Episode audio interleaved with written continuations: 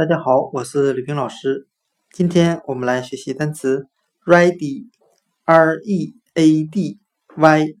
表示准备好的。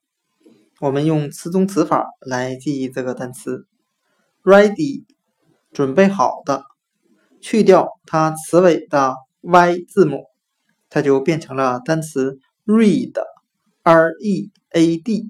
读书的含义。我们这样来联想这两个单词的意思：读书是为了将来做准备的。那今天所学的单词 ready，r-e-a-d-y，表示准备好的，我们就可以通过单词 read，r-e-a-d，读书来记忆。同学们要努力读书，为将来做好准备。ready，准备好的。